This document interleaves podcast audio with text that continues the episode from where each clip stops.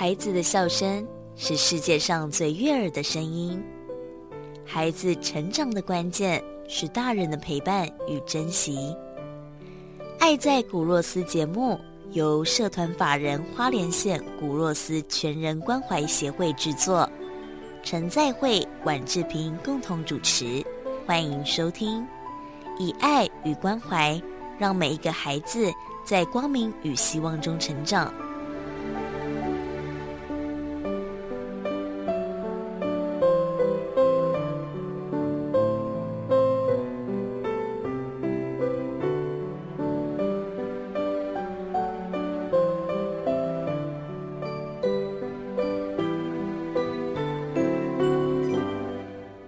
欢迎收听《爱在古若斯》，我是志平，是在会牧师。好，今天的古若斯会客室呢，邀请到的来宾，前面刚好介绍，呃，其实你现在在台北市很多的地方，尤其像东区、信义区，或者是到松烟哦，如果你这几个月经过，你会发现哇，好多那个光影在那里换来换去，然后搭配音乐，就真的觉得好像置身在国外感觉。那这个的设计者呢，就是。哇，我真的很骄傲，公 One You 然后邀请到的是天眼互动股份有限公司的负责人倪君凯 David，你好。Hi，Hello，大家好，我是天眼互动 David。好，那刚才我讲了很多的光影嘛，那因为今天我们没有画面，所以也跟大家介绍一下什么是光影互动，它这个原理是什么呢？嗯，是，呃，光影互动哦。呃，projection mapping 这是在国外发展出来的一一套技术，它最早可以追溯到呃八零年代哦，可能还要更早哈。其实从自古以来，人类对对于光就有一种迷恋，喜欢在夜间，然后用光拿去做一些艺术表演，去结合，然后在火光当中去想象远古的故事，嗯，去编撰各各式各样的那想象。那可以说，光是人类想象力的一一一扇门。嗯，那在呃早期的美国那边的舞台，开始有艺术家、新媒体艺术家，他把光影元素呢结合到舞台上，嗯，并且呢也获得非常大的成功。开始有人就在探讨说，哎，其实呃舞台上可以不要只有一个输出或制作物或道具，其实可以加入很多的光影的元素，在上面创造很多那种魔幻的变化。嗯，其实。效果会非常好。那于是呢，这样子的技术就逐渐被导入到各种的应用当中。而后来随着技术那种硬体投影机越来越好，越来越强，嗯，开始有了大楼的光雕投影啊。对，哎，那个那中国做的很好哎。对，然后最知名的现在就是那个雪梨歌剧院，对，每年会有 White Day Night。嗯，那去到那边，大家都哇，我整个是一个城市的狂欢之狂欢之夜。那也带来了非常丰硕的观光的的收益。对，跨年的时候就可以看到那个上海，他们就是有一年是用那个光影，然后做倒数的计时，很漂亮。制作的那个我朋友 非常骄傲的说：“是 我朋友这样子。”哎，那我问一个问题，不知道对不对哦？所以像我们小时候看那个皮影戏，是不是也是这种光影的缘起起源的感觉呢？是的，没错。光的应用其实很多。嗯，从呃最简单的照明，哈，现在逐渐大家已经照明已经基本上满足了。然后从荧光灯、日光灯，然后到后面哎更省电的 LED 灯，嗯，基本上。只要有电的地方，它就有量，好就就能就就能量化。大陆那边叫量化工程。嗯，那照亮已经不是人们哦一个想追求的了哈。嗯，想要追求进一步的，就是说能不能照亮之后呢，能有一些故事发生。那皮影戏就是一个人类发挥了他聪明的想象力呢，去创造一种新的戏种。嗯，这个。听起来我们这种年龄的听不懂，你知道吗？哪会？光都可以卖钱，影子也可以卖钱，对，就是面本解行李嘛。当然不是啊，光会有光，用用光把它变成产品，那是一种技术啊。我我有一次，我记得我去去以色列的时候，最后一天他们带我到那个大大卫城的哈，嗯，他会用用光跟，就是他会做一个圣经故事啊，然后照在。城堡上面就是那个一城堡一大片城墙嘛，嗯，然后就很震撼的。我第一次看到，那也属于光影的一个系统。呃，是的，现在呃，国外哈，基本上只要有呃有一些比较呃大型的一些展演，都会结合到光影。那有一些大型的园区，像是迪士尼乐园，嗯，那或者是呃某某圣彼得教堂这些，到了一些重要的节庆，都会去办这种所谓的大型的 projection mapping show。嗯，而这样子的一个表演的形式呢，现在也逐渐的从上面扩及到下面来。什么意思呢？就是说，从市场的最大宗的那种呃政府啊，嗯，或者是大型单位或大型园区，他们举办活动呢，慢慢扩及到中型甚至小型的单位当中。嗯，所以现在我们有看到一些视频，像是呃小厨师的餐桌秀，这个大家有，大大家应该在赖群组里面都看过。那另外就是一个更知名的是，呃，有一个矿泉水的品牌叫 Contrast。嗯，他拍的一支广告片，那支广告片，哇，天哪，真的是变成经典，而且完爆了所有的。他有一个猛男，嗯，在一栋大楼上面呢跳舞，然后呢，在大楼前面摆设很多的飞轮，女性朋友们只要用力的踩踏飞轮，你就可以让猛男为你而舞。哇，对，那一段那段广告片呢？不止成功的带动了 Contrast 矿泉水的销量，而且也成为了广告学里面的经典教材。嗯，所以刚 David 有讲到说，他有有一种做法是用很多不同的投影机去投射。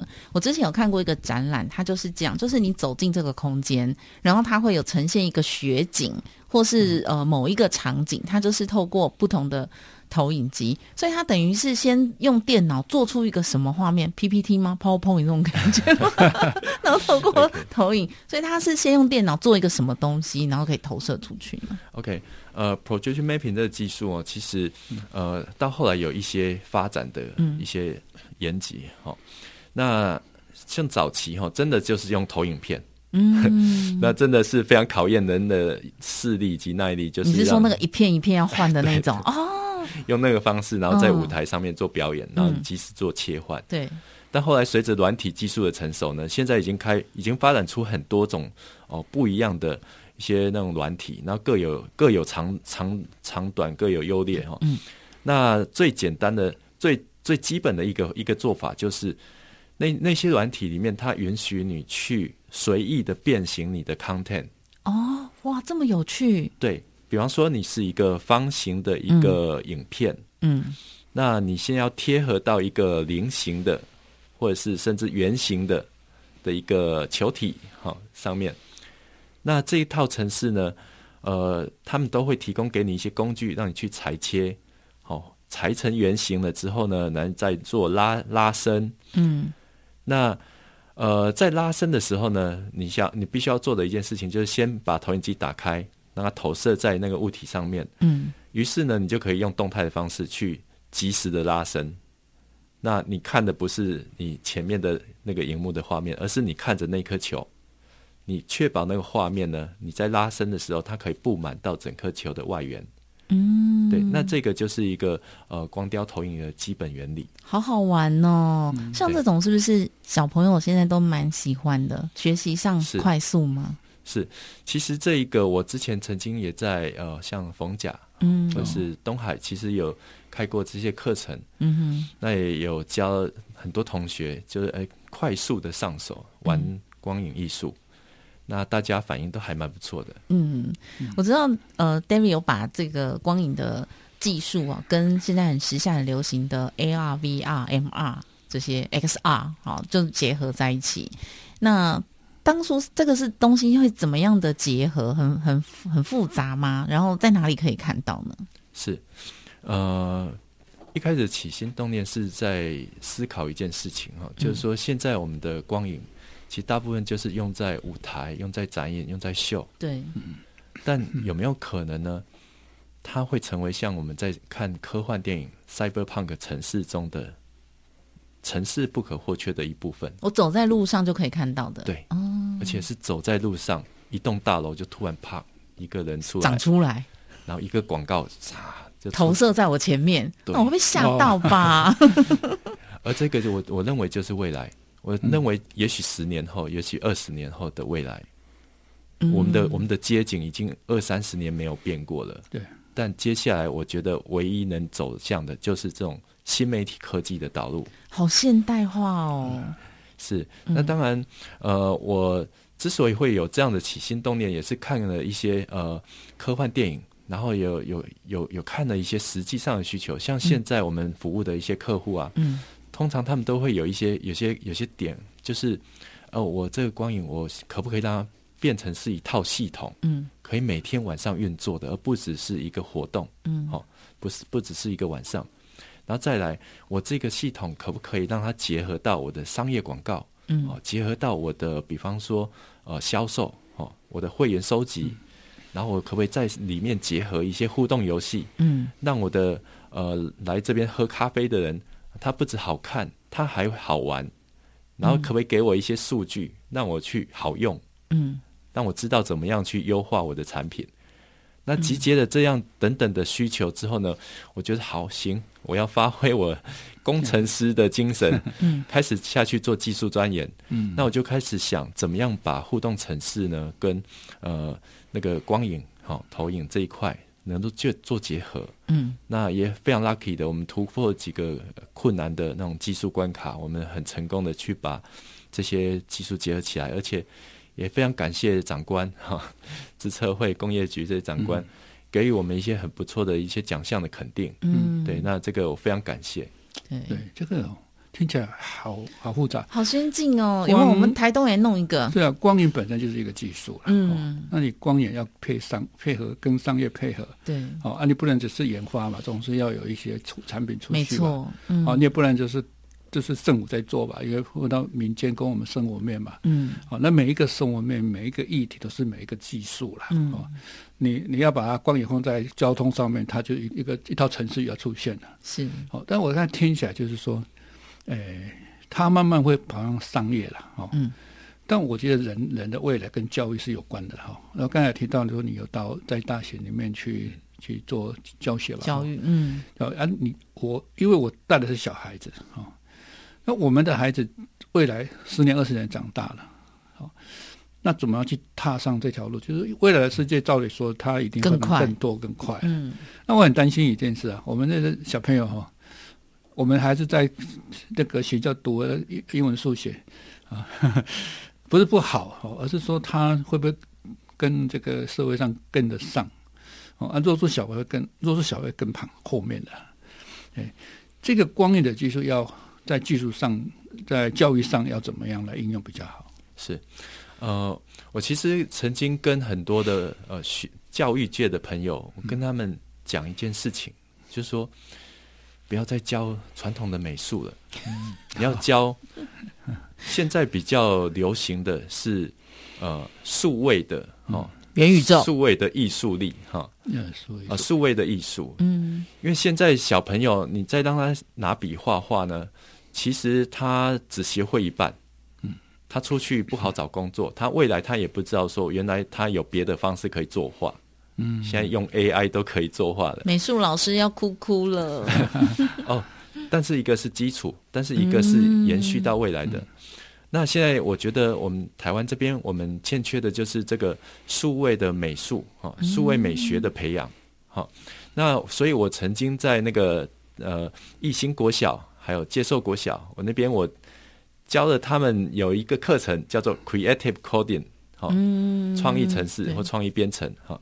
那这个城市呢，呃，Creative Coding，如果大家 Google 一下的话，就知道它是从 MIT 发展出来的一个城市的流派。好，为什么说叫流派呢？因为它是集结了各种好城市的工具，就像 Java 啦、C 加加啦，哈、嗯或者是那个 JavaScript 这些城市语言啊，城市语言，嗯然后去发展出来的一个专门用来表达，好、或者专门用来画画的一套城市。那这套城市呢，为什么要做成画画呢？因为它的目的呢，就是要让设计师、艺术家、小朋友这些对城市很害怕的人，不再害怕城市。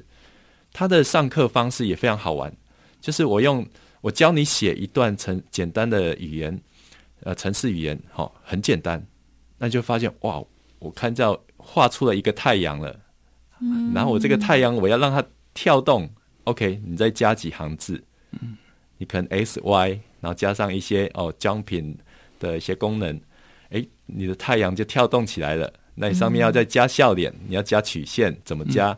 你旁边要加一些弧线，什么？哇，慢慢的小朋友就画出了一个哦，他心目中的太阳。所以像这种在学校应该算是电脑课还是数位美术课？其实现在台湾的数位教育大部分是偏重在硬体，所以做机器人啊、Arduino 啊、三 D 列印啊，或者是呃 VR 头盔啊这些，呃，我觉得我们还可以往下的延伸到。呃，从工科延延伸到艺艺术好这一块，让小朋友是真的去作画，而不是做机器人。因为很多女生她们害怕电路，她们手碰到那个呃电阻，她们会感觉被电到，所以很多女生她们对于城市课是非常害怕的。那有很多小孩其实他们很想要做一些有趣的游戏，嗯，因为小朋友都爱玩游戏。但是如果机器人诶没有办法让他们格斗，他们就会觉得啊，那我做这个我不知道干嘛。嗯，那我们这种城市这种呃 creative coding 呢，就是很快的可以让小朋友，你可以做一个你想让他怎样就可以怎样的一个互动式的一个哦游戏也好，美术也好。那之所以叫创意编程，就是它它就是创意为导向，嗯，哦，它没有局限，你可以用城市工具去满足任何你的想象。听起来好好玩哦！所以教育其实无眼活界了。对呀，因为教育的概念要改，就是不是要改，就是可能你要调整，还要调整，就是等于未来的社会是这样，要增减呐。嗯，比如说刚刚我们提到美术，那当然美术老师他是给孩子一个美的概念呐。嗯，那你现在美是用以前的方式，然后我就坐在那边画那个炭笔啊，然后注意光线怎么来啊。但是有时候我们弱势孩子哦。弱势孩子手脚没有那么灵敏，就是因为他被教育的刺激太慢了，有时候他脑部的发展没有那么快啊。你看我们写字，写字你常常有训练的人，他字会写得漂亮，可是没有常训的人，就看他笑的就拜款啊。你又通过了那个学习期，那你又比如说你二十岁再开始写字，你就跟不跟不上，因为那个已经过了哦。对，所以那个手去做的。你你要追到追到到到达标呢，这里占很长的时间了。但如果说科技艺术，它是可以追得上哦。比如说我画不好，我我用点到来为就可以画得很直啊。对，而且他天马行空嘛，他只要把他看到的结合他自己想的，就变成创意了。对啊，没错啊。所以我就像我我我我有一班就美术班了哈。嗯。那我会我会用两个老师，我不会用一个美术的老师。嗯，那另一个老师是叫什么？我们叫语文老师。嗯，语文老师做，就小朋友把把，比如老师讲一个故事，啊，小朋友把它画出来了，这不会讲啊，他不会用文字表达。嗯，好，那我有个语文老师，让他把它讲出来，就是他会练习怎么写文字。嗯，但其实我后来发现这样也还不够啊，哈，还不够啊，因为你刚才我就是我们叫应用美术班，意思是说我会画就会讲，又会用。但是在未来我们，在科技时代，这样还不够啊！所以我我常常觉得，说我们弱势小孩要怎么样去配合现在新的那个教案、教学跟教材。好，所以我刚才问你那个问题的哈。所以我们这之后可以有很多可以帮助偏乡小孩，也接近跟城市的孩子做结合，不然城乡差距真的会越来越大哦。是，而且哦，嗯。呃，补充一点哈，嗯，我认为说学习这种呃创意城市这种。其实他学的不是那个城市本身，嗯，他学的是一种跨界的勇气，嗯，然后跟去挑战的一种勇气，嗯，呃，怎么说呢？像我自己本身，我以前是做法律的，嗯，对我做过去，我曾经当过工程师，但后来进入法律，做了很长一段时间，嗯，我那时候我也是鼓起勇气去学习，哦，这种城市，但我后来我学习了之后，我发现哇，太有趣了，嗯，那我希望有，希望有更多的孩子哈。你体育很强，好，你可能哦国语很好，嗯，但你不要放弃美术，嗯，嘿，嗯，你不会要觉得说你手不会画画，你就放弃美术了。是，未来会是一个跨界的时代，好，未来的人会提供很多工具给你，只要你不放弃。对，以后这个拍行人拍嘛，两只脚已经不够了，现在爪行人也不够，以后每个人都要四五只脚才行。那刚刚 David 有提到，呃，本来是工程师，然后到法律。那我觉得很多人兴趣是兴趣，像你学这个光影设计是兴趣，可是到最后他是创业哦。什么契机让你这样子放下过去也算高薪的工作？他以前在那个很大很大的厂，年薪都很高的。什么契机让你放下过去这一些经营还有成就，然后投入创业呢？是。呃，其实对光影的迷恋可以追溯到我很小的时候，对，住在我们老家那种古厝，这样，呃，清晨的光阳光通过那种彩色的玻璃这样透进来，哇，一束好漂亮，嗯，然后在屋子里面让淡淡的迷雾，哇，我觉得百看不厌。那后来我就发现说，其实我是一个。人格分裂，或者是说自我 自我矛盾的人，那应该叫 Billy 啊，不能叫。是。我一方面我喜欢科学，我喜欢那些理工，嗯，喜欢做实验，喜欢喜欢数学这些，但但是我又喜欢文学，我又喜欢艺术，所以到了高中三二年级，我真的陷入了苦恼，我要选理组还是文组？对，医学我是不行了，哎呀，那个要很厉害的，我会怕血。但我真的那时候考虑过选文组，嗯，但是我后来又发现说，我我选文组我赚不了钱，老老妈不答应，我选理组，后来我选了理组，但理组进去了之后，OK，我就呃，反正就是按部就班嘛，学习那些理工的，后来也也很顺利的毕业。我当兵还没退伍，我就收到了那个友达光电的工程师的邀约，就进去，呃，就第一道光。算是，但就是呃，你会发现说人生有一块缺憾，嗯，好，就就在那里，你知道它就在那里，但是你你没有办法去改变它。那当了工程师之后呢，才开发发现说那个缺憾越来越强烈。我一直一直在追逐那个儿时的那道光，嗯，那个从来没有放弃过的那道彩色的光。那就这样子不断的不断的，我去好工程师，我可能是不适合当工程师吧。好，那我去试看看白领，好当法务，去法律事务所，然后学习，然后后来也蛮顺利的拿到证照，然后有进到那个跨国公司当法务。你真人生胜利组哎，想做什么就可以很顺利。其实真是血泪血泪。嗯，那在在那边还是发现那个遗憾一直在扩大。嗯。对，我在做法律条文的时候，我心里我看着条文，我闪眼中闪现着光彩。那些那些法律条文在我眼中都是跳动的，都有画面的。嗯，我说天哪，我该不会也不适合当法律人吧？天哪，我到底能做什么？嗯，后来就也是一些契机哈，就是一些朋友的鼓励，然后刚好那时候。呃，二零一二年开始风起云涌的创客运动的浪潮，嗯，把我从办公室推向了那个车库里面，去跟很多的 maker 的朋友一起玩哦啊，机器人啊，玩猎印啊，玩很多的新奇古怪的一些创意。那再加上我本身我做的是专利师，我会接触到很多我们呃集团里面的各式各样的疯狂的想法。我说天哪，太有意思了！我自己也要也想要来发明一个东西。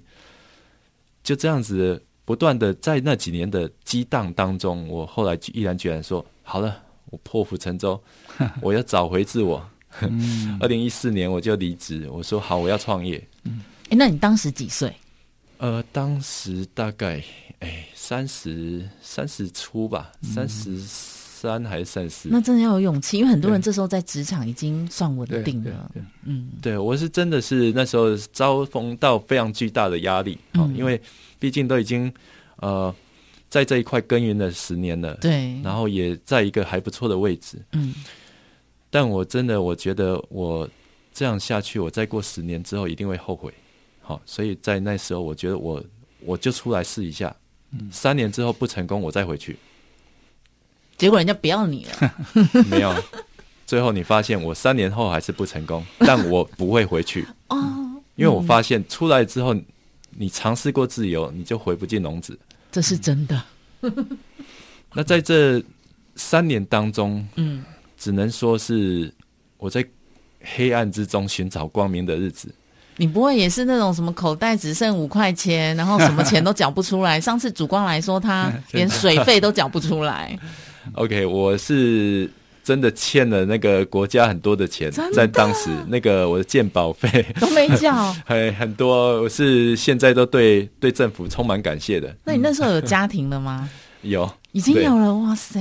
所以你知道的，那时候二零一四年，我们我第一个小朋友刚出生，可是你没有钱，呃，只能拜托 大家来帮忙。嗯，哇，这个真的是创业血泪史哎。是是是，那当然，其实最最感谢除了家人之外的，还有一些我身边，这是有遇到一阵真的是我的患难与共的，真的是好兄弟，真的我的好姐妹哈，好姐妹，这些创业伙伴们，嗯。从在我一开始我一无所有的情况下，然后支持我的梦想，然后也相信我的梦想，然后跟我一起去实践，跟我一起尝试着把一些 idea 把它实现出来。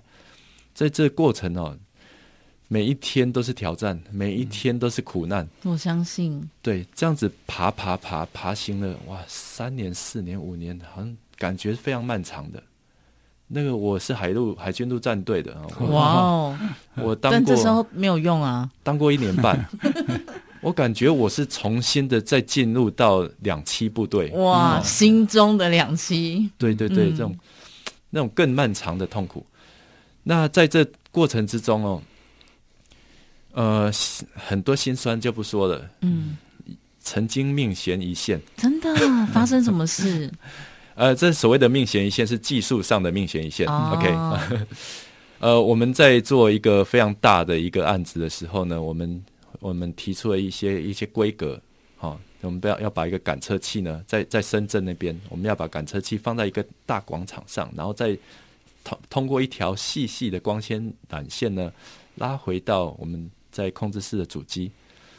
当时设计的这个架构啊，因为没有做过，我们不知道风险在哪。后来，诶，天哪，这线埋到地底下了，哇！那后来转念一想，糟糕，那如果线出问题，那不就完了？嗯，我们就啊，好吧，人只能祈祷了，不然怎么办？就在就在那个领导前来验收的 的前夕，真的来了，线就给你断了，结果呢？怎么检查都找不出来。因为埋在地底下，对我当时只能说好，我祈祷，嗯，祈祷有人来救我们。结果那个光有出现吗？你的祈祷灵验吗？呃，我后来我真的体验到那件事情哈，就是永远你在最低谷的时候，有一个最卑微的、你最看不起的人，嗯，你最不起眼的人，他会出来成为你的佛祖，嗯，或成为你的耶稣，嗯。我那时候在深圳那个工地里面，我有一跟一个工人，我跟他处的还不错，但他其实就真的长得其貌不扬，讲话就是大家不喜欢，欺负他。但我我会拿便当给他吃，好、我会跟他聊。那没想到就在我最至暗的那一刻，他出来说：“哎、兄弟，我帮你埋了一条线在旁边，然后这一条线呢是通往那个大大屏幕的。然后他给了我一个，我觉得哎、你根本是技术人吧？好、这样的一个 一个建议。他说：你把那个电脑搬出来吧，那你电脑这边就就直接连过去，搞到那个那个屏幕嘛，我我都帮你弄好了。我说天哪，诶，你怎么会想到这个 idea？为什么我没想到？我当下我把它抱起来，哇，转一圈，啊，天使抱。我说，哦，你真的救了我，我赶赶紧的就从里面把主机搬到广场上，搭了一个一个一个小棚子，然后把那个线反转反接，接回到那个缆线上，然后感测器就在电脑主机的旁边，不用布那些光纤，直接插。嗯。work 哇，画面出来了，动起来了，嗯，领导来了，很满意，OK，验收成功。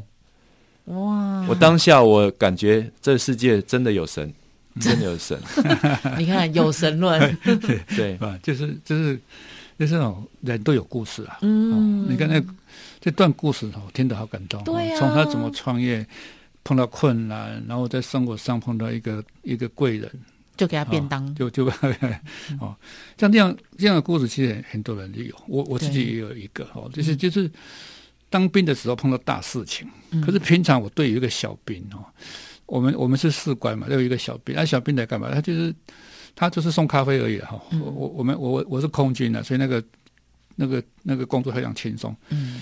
但是很轻松，其中那个很大，因为飞机的升降都要靠天气跟雷达。对，哦，那一飞机摔下来，一飞机摔下来之后，每他就会找啊，不是说你有没有过失，嗯，先找你的程序有没有错误。嗯哼，那还有有一个小兵，那平常我跟他都哈哈，他我有班斗是他都有，我有咖啡他就有了哈。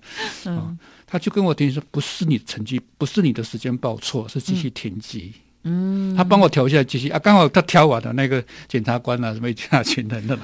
哦，哇，这两位都有在这种命悬一刻的时候啊。你看，我其实我，你看他，我们在听这段故事，他刚开始提的时候，然后他小时候好看到老老房子嘛，一道光射进来啊，我也看过了老房子，我加油。可是我看到那个光，我也没感觉。对，好，不过这个这个其实。有一件事很好玩，其实我们刚才提到那个需求呢，其实我们在听这个故事里面，其实我们人的意识里面有很多层面，其实我们会很多东西，可是我们都不知道。对，但人的理念跟强那个潜意识里面其实很宽广的，啊，但是有一个意识，它是把整个东西串起来。其实你可以学美术，可以学工科，你可以学任何东西，对，啊，只要你想学。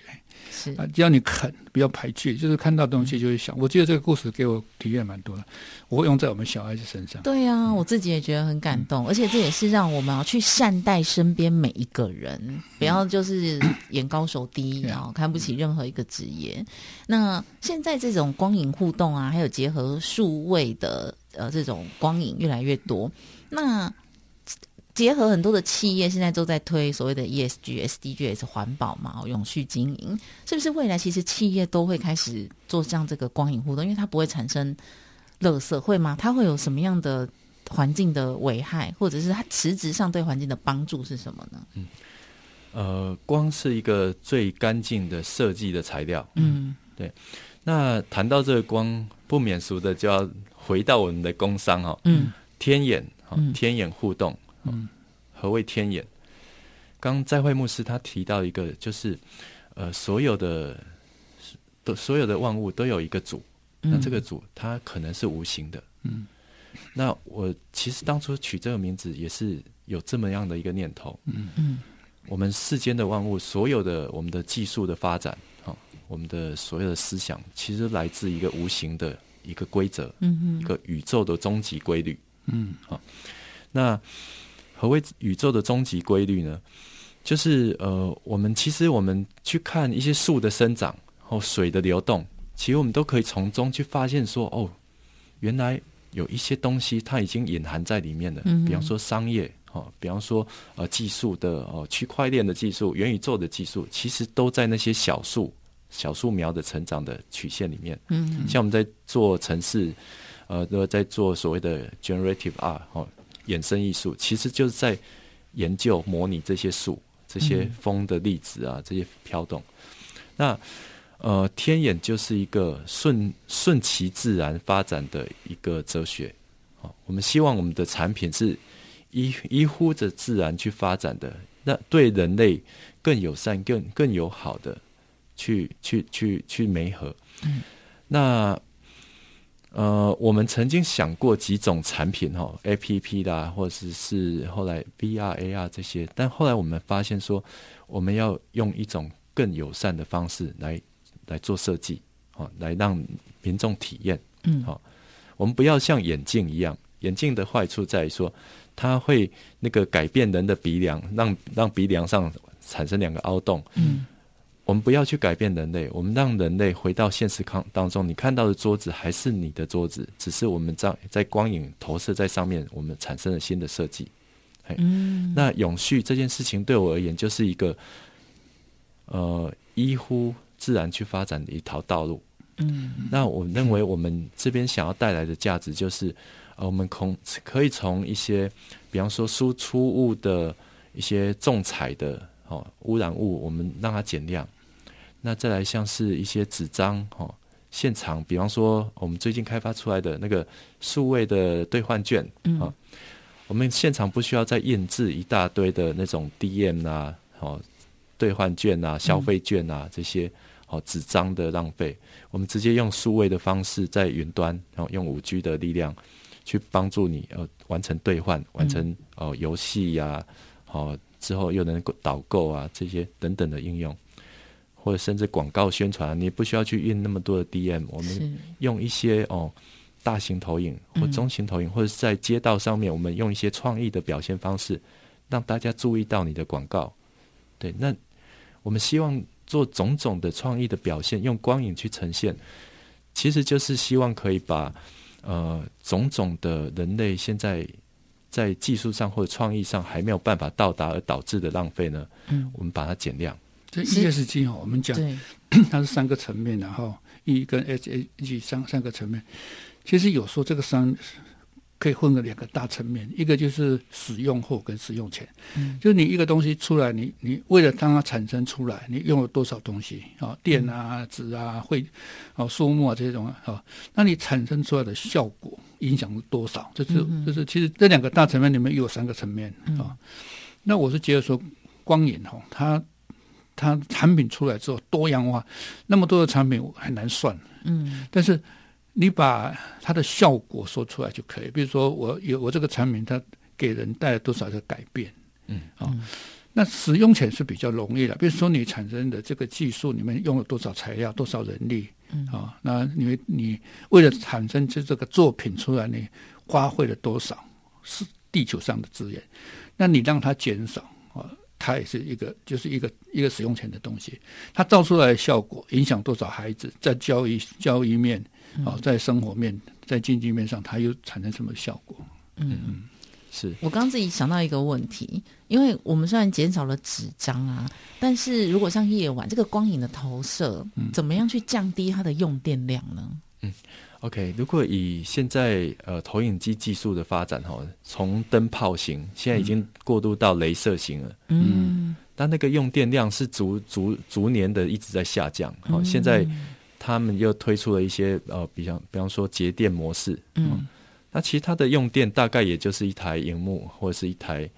大概一台电脑这样子的用电，那当然这个是否轻量哈中型的哈，那大型的巨型那那那当然会比较耗电一点。嗯，对。但是我们其实在看到一个一个趋势哈，就是当未来这些大型的 LED 哈霓虹灯这些，它可它的电耗可以用这种轻量的投影来来来来替代的话哈，那也许。这个东西我还没有算过，那也许会是一些呃补充方案。嗯，而且如果整个城市的话，整个城市的用电量会你就大下降，你那个数字就比较看得出来。嗯，是。嗯，那至少以面积来讲，你要做一个呃十乘十这样面积，你如果是装灯泡，那可能你的电量会是在一个。一个一个耗损，嗯，那你如果用 LED 墙会是在一个耗损，嗯，但你如果用投影机，那可能一台就够了，一台，也许最多两台，嗯，十乘十的面积，哇。好，今天收获很多。下次有机会，我们要再邀请 David 来节目当中分享，太有趣了，好新颖的一个概念哦。啊！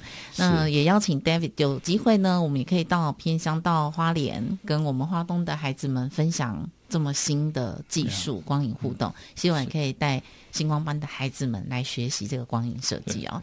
谢谢 David 来到节目当中，是谢谢。那当然，最后也是想要借这个机会。那来感谢一下，就是我们过去陪我一起辛苦过来的创意伙伴。